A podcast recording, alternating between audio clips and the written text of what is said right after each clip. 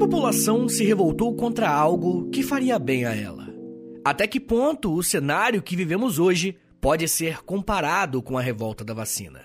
Essas são algumas das várias perguntas que podemos fazer quando estudamos um pouco mais a fundo o que foi esse movimento que ficou conhecido como Revolta da Vacina. Se você está ouvindo esse episódio no futuro, saiba que o contexto que esse episódio está sendo produzido é muito importante para algumas perguntas que vamos fazer aqui. Afinal, estamos passando por uma pandemia que infelizmente já levou milhares de amigos e familiares nossos, e as vacinas, por vários motivos, estão no centro do debate. Vivendo em uma pandemia, é bem provável que você tenha escutado comparações ou até mesmo citações sobre a revolta da vacina, não é verdade?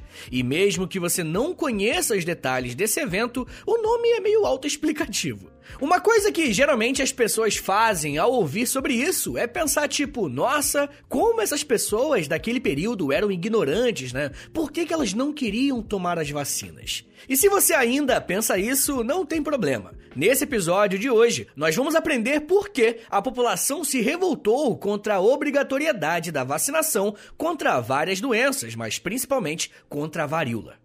Assim como vários assuntos que já abordamos aqui, o Brasil estava inserido em um contexto global de intensas transformações, e para entendermos o que aconteceu no Rio de Janeiro em 1904, precisamos voltar alguns anos antes e olhar para o que estava acontecendo no mundo. A segunda metade do século XIX na Europa foi muito agitada seja com o surgimento de ideias políticas até com as mudanças nas relações sociais. Mas um dos fatos bem marcantes e que não é tão falado pelas pessoas é a respeito da modernização das cidades europeias. Ainda muito influenciados pela Revolução Industrial, diversos países estavam buscando se tornar mais modernos, tá ligado? E isso refletiu na mudança dos grandes polos e centros comerciais. Muitas vezes achamos que as coisas sempre existiram, né? Mas em boa parte do século XIX, as ruas não tinham iluminação elétrica. Tenta imaginar a quantidade de mudanças e possibilidades que um poste de luz pode trazer para sua cidade. O historiador David Harvey vai estudar especificamente a reconstrução e modernização de Paris e vai falar como o governo destruiu a tal cidade antiga, como era chamada, para construir a Paris que nós conhecemos hoje. Aliás, né? Eu não, é porque eu conheço só por foto, nunca fui. Mas, pô, alguém podia me levar, hein? Na moralzinha.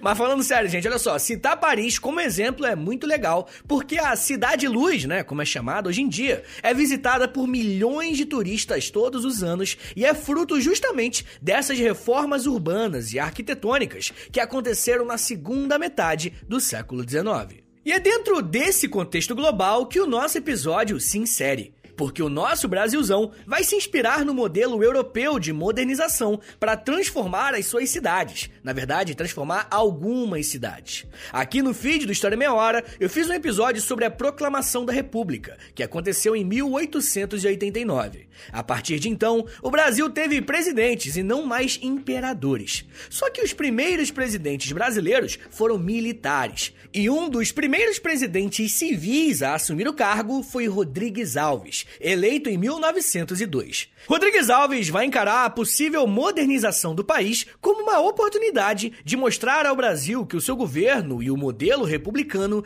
carregava uma ideia de progresso, tá ligado? Naquele período, o Rio de Janeiro era a capital do Brasil. E por esse motivo, seria a vitrine perfeita para mostrar ao mundo o que o Brasil poderia ser. É interessante pensar também que o Rio, por ser a capital desde a chegada da família real, foi um local que sempre sofreu transformações para passar alguma mensagem. Rodrigues Alves usou como uma de suas promessas de campanha a restauração do Rio de Janeiro. E o famoso historiador José Murilo de Carvalho mostra como o presidente eleito contou com a ajuda e o apoio de empresas externas para pagar a sua promessa. Abre aspas. Rodrigues Alves enveredou por um programa intensivo de obras públicas financiado por recursos externos, que conseguiu dar início à recuperação econômica. As obras do Porto do Rio foram contratadas em 1903 com uma firma inglesa e tiveram início em março de 1904. Fecha aspas.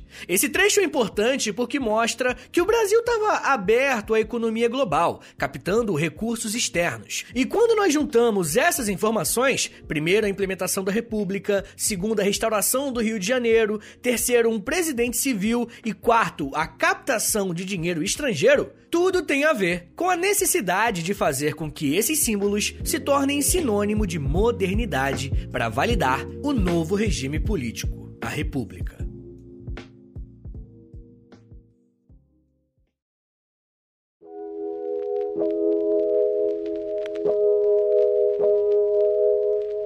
A reforma do Rio de Janeiro em si era algo muito bom.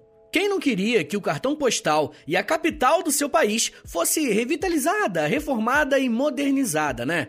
O problema é que a forma com que o presidente Rodrigues Alves e o prefeito do Rio de Janeiro, chamado Pereira Passos, conduziram esse processo foi extremamente negativa. Esse embelezamento do rio consistia na criação e no alargamento de grandes avenidas, demolição de comércios locais, mas a parada queria causar uma mudança radical mesmo, seria a desapropriação dos moradores dos cortiços para mandá-los para o subúrbio, ou seja, iria tirar a população que morava na região central para enviá-los para os locais mais afastados do centro. Então a gente vê que a modernização aqui no Brasil não tinha só um caráter urbanístico e de arquitetura, mas tinha também um fator higienista. Em um português mais claro, iria tirar os trabalhadores do centro da cidade para deixar o ambiente mais limpo e mais bonito, de acordo com os critérios da elite. A real é essa. Antes de existir qualquer projeto de reforma ou mudança na cidade do Rio de Janeiro, a população trabalhadora, os operários e as pessoas escravizadas recém-libertas moravam em cortiços, que eram casas compartilhadas com várias famílias, onde cada família morava em um quarto. Os cortiços ficavam em regiões centrais da cidade, justamente por estarem mais perto dos empregos dos trabalhadores. Esses cortiços são conhecidos por serem casas muito simples, com pouca ou nenhuma infraestrutura, onde habitavam várias famílias. Como os transportes ainda não eram tão desenvolvidos, grande parte das pessoas trabalhavam na mesma região em que moravam, e por isso os centros das cidades históricas costumam ter casas, vilas e cortiços, como é o caso do Rio de Janeiro. Nem todas as casas que compunham esses cortiços eram construídas com alvenaria e materiais mais resistentes. Muitas delas eram colocadas de pé com madeiras finas e outros itens mais frágeis. Não é a mesma coisa, né? Mas se fôssemos fazer uma comparação, seria o mesmo que falar sobre as favelas que temos hoje no Brasil. Senhores, como a situação era bem delicada, era bem comum existirem incêndios que destruíam todo um cortiço. Além dos materiais serem inflamáveis, as casas eram coladas umas às outras, fazendo com que, se tivesse um incêndio, tudo era destruído.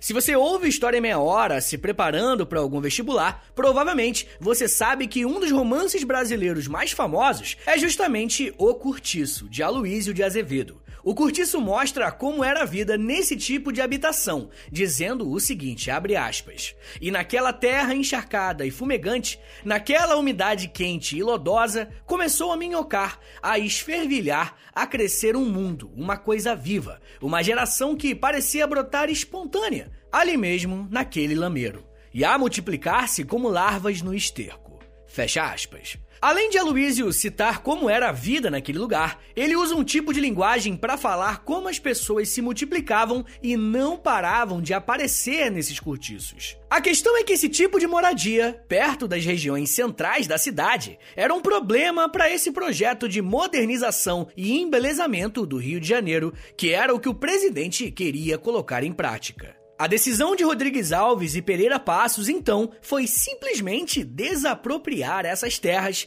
destruir os cortiços e obrigar as pessoas a morarem em regiões mais afastadas do centro. Molecada, presta atenção nisso aqui que é muito importante para você entender por que que rolou a revolta da vacina. Eu não sei se eu deixei isso claro na minha fala, mas esses trabalhadores não eram convidados, né? Por gentileza, vocês podem se retirar da sua casa para eu, o Estado, dar uma limpada aqui. Não, gente. Essas pessoas foram obrigadas a sair à força. E as suas casas foram demolidas. Senhores, temos aqui, e isso é muito importante, uma ação estatal expulsando pessoas das suas casas e as mandando para longe em favor de um projeto de embelezamento da cidade. O historiador Jaime Benquimol vai dizer o seguinte sobre isso, aspas, As grandes obras urbanísticas empreendidas no governo de Rodrigues Alves implicaram, de fato, a demolição de milhares de cortiços e outros prédios deteriorados e insalubres do centro para que a capital da república fosse transformada numa cidade moderna, higiênica e civilizada, à altura das metrópoles europeias e norte-americanas e da grande rival Buenos Aires, e definitivamente definitivamente expurgada da má fama de cidade emprestada que tantos prejuízos trazia às suas relações comerciais com o mercado internacional. Fecha aspas. Além dos cortiços destruídos, Jaime Benquimol ainda diz que a reforma varreu em seu caminho, além das casas de cômodos e cortiços, uma infinidade de pequenos estabelecimentos comerciais, oficinas e fabriquetas. O que estamos vendo acontecer, galera, é uma ação do Estado modificando não só a moradia de milhares de pessoas, mas também a economia, fechando e mobilizando centenas de pequenos negócios para outros lugares da cidade. O plano do presidente é que essas pessoas fossem, como eu já disse, para lugares mais afastados. Mas a questão é que a maioria dos trabalhos não foram deslocados. Só os trabalhadores e, como consequência dessa política pública, a população trabalhadora. Os mais pobres do Rio de Janeiro começaram a ocupar cada vez mais morros de maneira ilegal, para não se afastarem tanto do centro. Esse processo expandiu de uma forma muito grande a favelização do Rio. Mas nesse momento você deve estar se perguntando, né? Pô, Vitão, eu cliquei aqui para ouvir sobre a revolta da vacina e você tá com esse papo de urbanismo, arquitetura. Isso aqui não é arquitetura em meia hora. Calma, gente, calma. Dar todo esse contexto é muito importante, porque deixa bem claro que até esse momento da história do Brasil, só que mais focado no Rio de Janeiro, o contato que a população mais pobre tinha com o Estado era apenas através da repressão. A força estatal simbolizava diretamente a violência. Esse é o ponto. Não só nesse caso da destruição dos cortiços, mas também em festas populares como carnaval, serenatas, rodas de samba e até em culto das religiões de matrizes africanas, eram reprimidas pela polícia. É como se a população não conhecesse a ideia de que algo pudesse trazer benefício para eles que viesse do Estado. Só que as coisas ficaram muito complicadas quando um surto de varíola se espalhou pelo Rio de Janeiro. E esse mesmo estado conseguiu desenvolver algo que daria mais condições da população se proteger: a vacina. Eu ainda vou falar mais sobre como, né, que foi essa relação da população com o estado e como que uma doença chegou no Rio de Janeiro e colocou tudo de cabeça pro ar. Mas me dá só um minutinho aí, gente, que daqui a pouco a gente volta e eu falo mais sobre jornalismo, moralidade, mulheres casadas, vacina e fogo em delegacias. Segura aí, que é um minutinho só.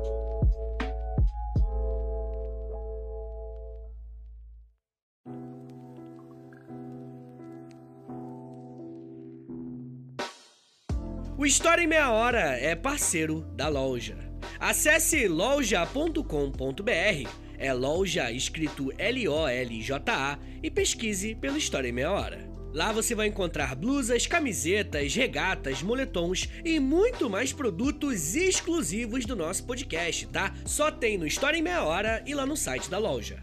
Tem uma blusa que é uma mistura do Lampião com a Kira, tem uma que é da Cadela Laika, tem uma que é o Street Fighter, só que com figuras históricas do Brasil. Gente, tem muita coisa irada por lá.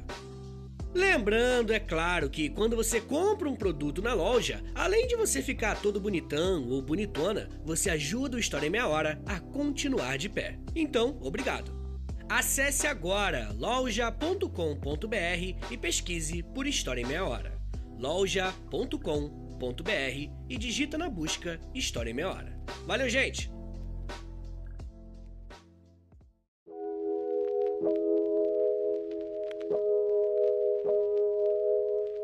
No bloco anterior, fizemos um grande panorama de como a política pública estava focada em modernizar a cidade do Rio de Janeiro, mesmo que isso significasse realocar milhares de pessoas das suas casas para outras regiões da cidade. Mas o nosso foco, a partir de agora, vai ser um pouco mais para a questão da saúde em si. Com a ajuda de alguns jornais que conseguimos ter acesso, vamos conseguir dar uma olhada nas doenças que estavam assolando o país naquele período e como estava a opinião pública a respeito da vacinação obrigatória contra a varíola. O debate sobre higienização e saúde pública é bem antigo aqui no Brasil. Desde a chegada da família real ao Rio de Janeiro, já se falava sobre melhorias das condições da cidade para frear algumas doenças. No século XIX, uma das doenças que matou muita gente por aqui foi a febre amarela. O historiador Sidney Schauhob vai trazer alguns dados, se liga só, abre aspas. As estimativas indicam que mais de um terço dos 266 mil habitantes do Rio contraíram febre amarela no verão entre 1849 a 1850. O número oficial de mortos nessa primeira epidemia chegou a 4.160 mas tudo indica que o total indicado foi consideravelmente subestimado. Houve quem falasse em 10 mil, 12 mil, 15 mil vítimas fatais. Fecha aspas. Se isso não bastasse, uma doença que também estava presente no Brasil naquele período era a varíola. Olha, existem algumas coisas que eu preciso fazer quando eu preparo o roteiro para vocês. E uma dessas coisas é colocar no Google Imagens o que é uma varíola. E eu me sacrifiquei para que você não precise passar por isso, tá? Eu tô me coçando de nervoso até agora. Mas enfim, essa é uma doença contagiosa que os sintomas são semelhantes à de uma gripe. Mas a diferença é que a pessoa infectada fica com muitas marcas no rosto e nos braços. Como a varíola era uma doença viral transmitida pelo ar, quando se espalhava, a coisa ficava feia.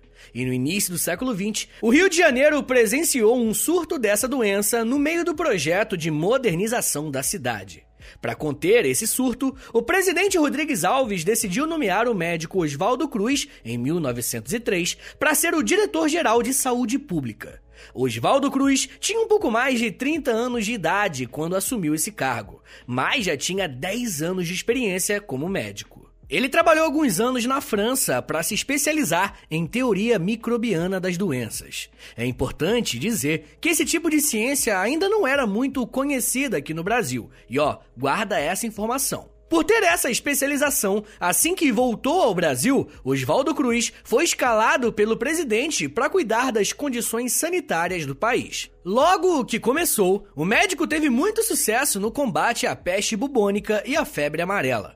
O historiador Leonardo Afonso de Miranda vai resumir como as ações adotadas por Oswaldo Cruz trouxeram um grande alívio contra essas doenças. Se liga só, abre aspas, contra a peste foi promovida na cidade uma cruzada de caça aos ratos, que chegava a remunerar os indivíduos que levassem às autoridades sanitárias os animais mortos. A febre amarela foi combatida com uma intensa campanha de eliminação dos seus agentes transmissores, como a criação de brigadas mata-mosquitos que tinham o poder de invadir e vistoriar residências, fiscalizar e demolir construções e determinar todo tipo de providência para evitar a proliferação da doença. Fecha aspas. Só que, infelizmente, Oswaldo Cruz não conseguiu replicar o seu sucesso contra a varíola.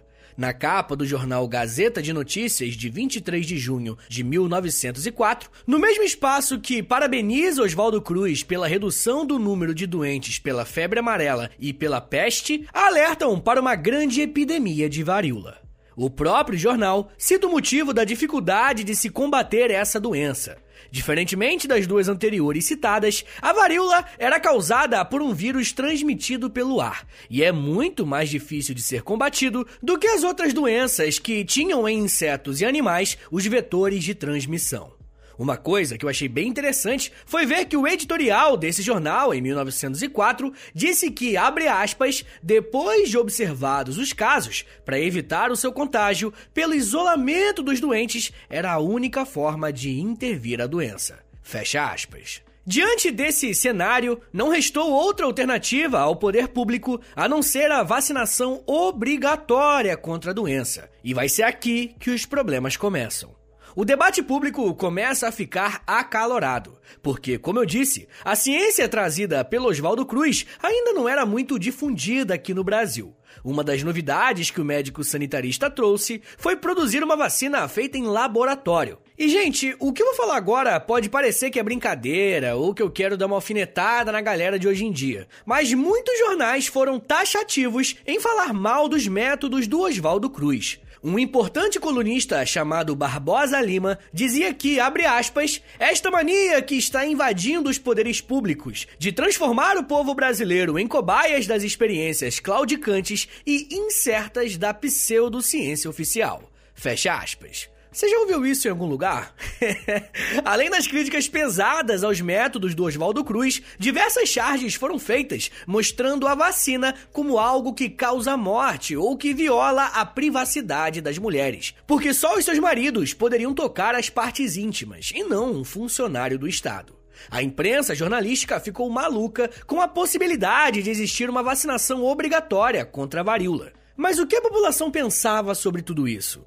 O que as classes mais pobres faziam para se proteger das doenças antes da chegada da vacina? Bom, existia uma técnica muito presente no século XIX chamada variolização, que consistia basicamente em injetar nas pessoas saudáveis o pus da varíola, ai que nojo, o pus da varíola extraído de doentes em fase final de recuperação. Assim, implantavam no organismo saudável uma forma mais leve da varíola, tá ligado? Evitando as consequências mais graves da infecção. Essa era uma técnica muito conhecida pelas pessoas e era muito diferente do método de Oswaldo Cruz, que produzia uma substância em laboratório e evitava que a pessoa precisasse ficar com a varíola. Além da população ter seu próprio modo de proteção contra essas doenças, o governo criou um projeto de lei que obrigava as pessoas a tomarem vacina, permitindo que funcionários públicos entrassem nas residências para aplicarem a agulhada. Como vocês podem imaginar, uma lei como essa foi recebida com muita oposição pela população.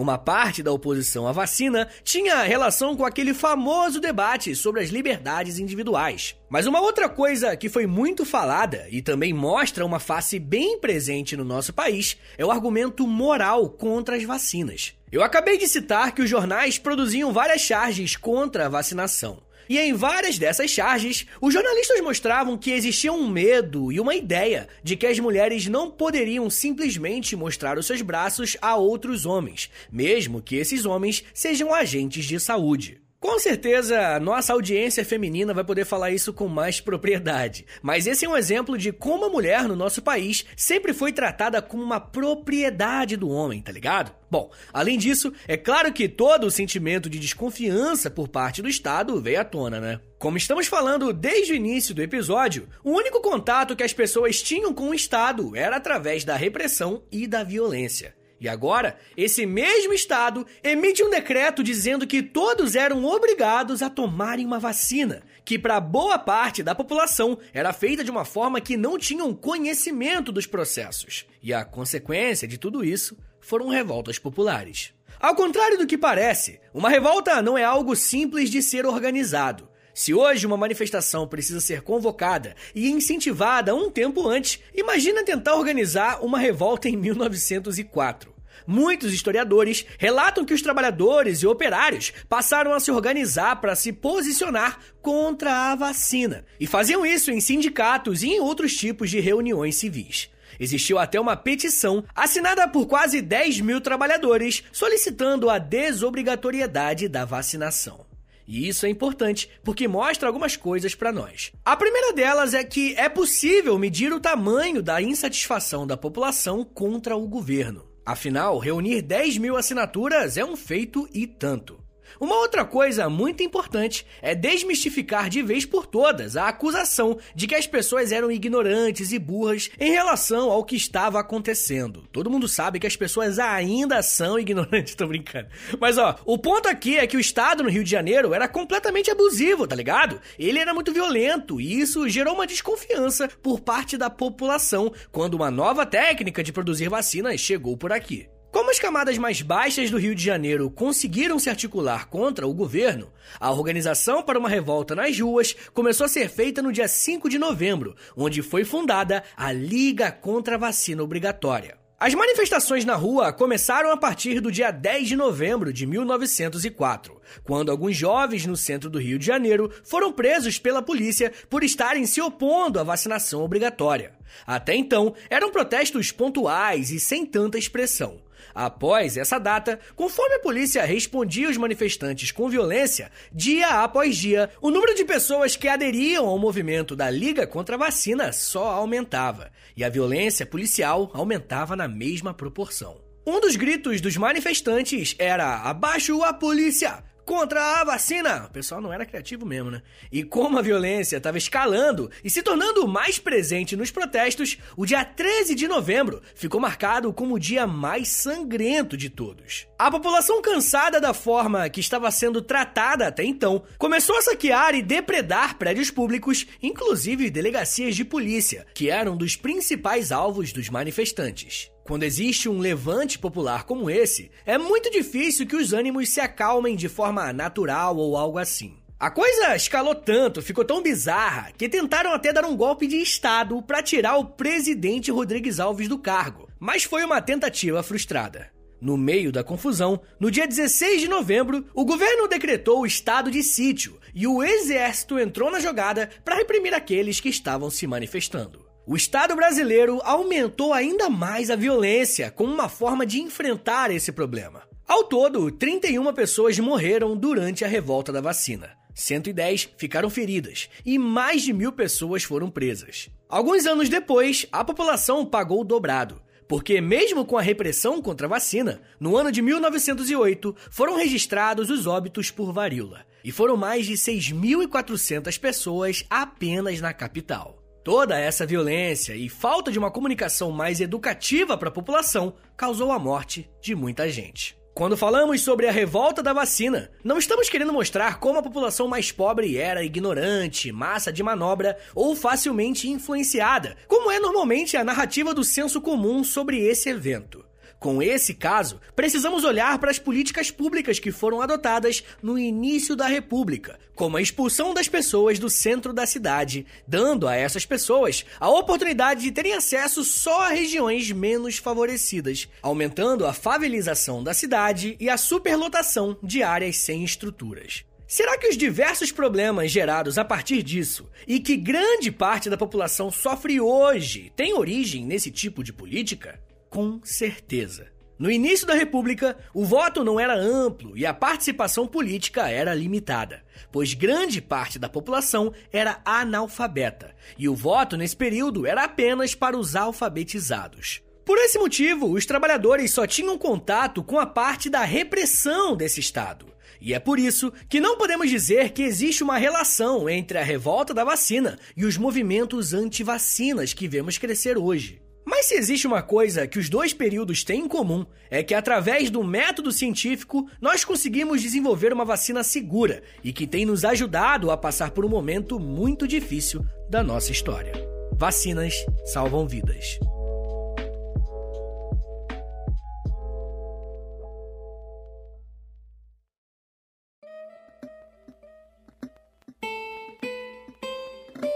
Senhores, muito obrigado por terem vindo até aqui, né? Você percebeu, eu acho que você percebeu que esse episódio ele, come... ele não teve introdução, aquela introdução longa, porque eu tô invertendo agora. No final do episódio, que eu vou dar aqueles recadinhos, né? Conversar com vocês, vou ter mais liberdade, enfim, gente. De qualquer forma, né? Aqueles recados de sempre. Se você gosta do História Meia Hora, dá uma passada lá no Apoia-se, beleza? É a melhor forma de manter esse podcast de pé, de me ajudar e de quebra, né? Você recebe acesso a várias coisas, como episódios exclusivos exclusivos, você tem desconto na loja, você recebe stories, dependendo do, do plano que você assinar, né? Enfim, gente, dá uma passada lá, não esquece apoia.se barra História Meia Hora, que o Apoia-se é o que tá fazendo esse podcast continuar existindo, beleza? E ó, gente, agora o Spotify tem um negocinho de estrelinha, tá ligado? Dá essa moralzinha aí, clica em cinco estrelinhas, dá cinco estrelas pro seu tio, demorou? Clica no sininho também, clica em seguir, porque algoritmo é um lance muito doido. Quanto mais favoritado, quanto mais estrelinha, quanto mais mais sininho clicado, mais o Spotify vai indicar para outras pessoas o meu podcast, pode crer?